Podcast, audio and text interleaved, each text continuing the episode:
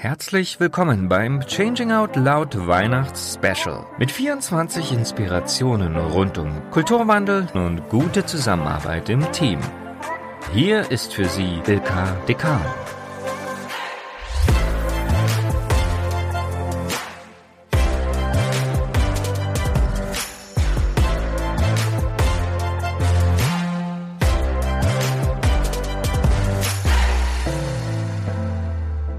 Im heutigen Türchen wartet Tobi Krüger auf uns. Er ist absoluter Experte für kulturelle Veränderung und Founder von Hello.beta.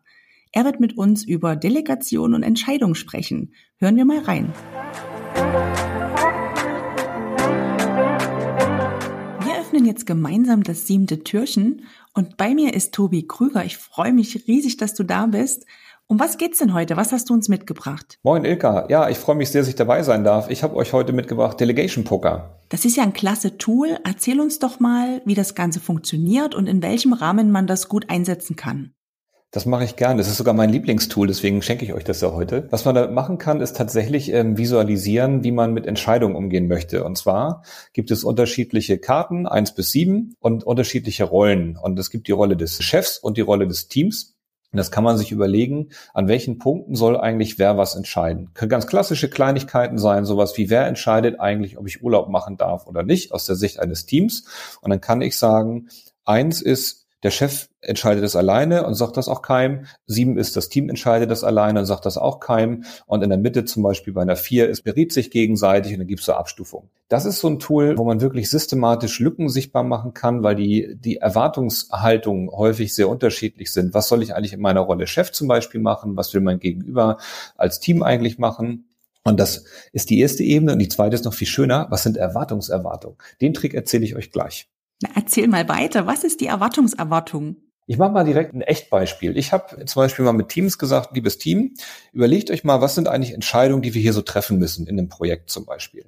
Dann haben die die runtergeschrieben, haben wir die an die Wand geklebt und jetzt habe ich gesagt, was erwartet ihr eigentlich, wie ich die einschätzt, die Sachen. Das heißt, was erwartet das Team eigentlich, was ich von denen erwarte? Dann haben sie die Sachen so an die Wand geklebt und dann habe ich meine Echtsachen daneben geklebt und habe festgestellt, dass ich, ich in meiner Rolle als äh, Chef von diesem Projekt systematisch zwei weiter rechts war. Das heißt, ich habe meinem Team viel, viel höhere Freiheitsgrade zum Beispiel gewährt, als das Team das eigentlich selber für sich antizipiert hat. Und deswegen ist das mein Lieblingstool und mein Lieblingstrick, weil man nicht nur über Erwartungen spricht, sondern weil man es richtig gut macht über Erwartungserwartungen. Spannend, die Erfahrung habe ich auch häufig gemacht, dass meistens derjenige, der in Führung ist, mehr Spielraum geben wollte als derjenige, der vielleicht ähm, eine bestimmte Aufgabe zu erledigen hat oder eine bestimmte Entscheidung treffen sollte. Das ist auch was spannend ist, weil es repetitiv gespielt werden kann, ne? weil sich die Entscheidungen verändern, weil sich der Kontext verändert, weil sich auch Mitarbeiterkonstellationen verändern und das ein sehr, sehr schnelles und sehr einfaches Tool ist, um auch so Wachstum sichtbar zu machen. Ne? Also wie entstehen eigentlich Themen oder zu sagen, guck mal, vor einem Jahr haben wir uns über,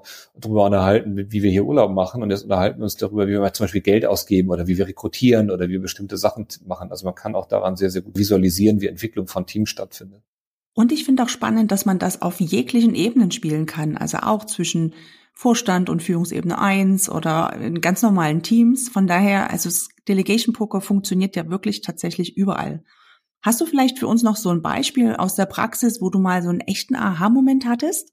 Ja, viele tatsächlich. Also ich finde tatsächlich die Erkenntnis ganz stark, dass Hierarchie halt auch viel von unten gemacht wird. Ne? Also dass da tatsächlich auch Teams, die dann durch ihre Zuschreibung von was mache ich eigentlich, in meiner Rolle als Chef zum Beispiel ganz stark die Person, die eben in der Hierarchie oben steht, auch in diese Rolle drücken. Und damit hast du als Führungskraft auch eine unfassbar hohe Aufgabe, wenn es dir denn wichtig ist, diese Themen wieder gerade zu rücken. Und das ist noch so eine Meta-Erkenntnis tatsächlich, die ich hatte, dass ich also auch gemerkt habe, in vielen, vielen Teams wird die Hierarchie gar nicht von mir gemacht, sondern durch die Teams selber. Und wie löse ich das eigentlich auf, wenn ich für mich, in, also in meinem Menschenbild und in der Rolle, wie ich unterwegs bin, das gar nicht so gelebt haben möchte?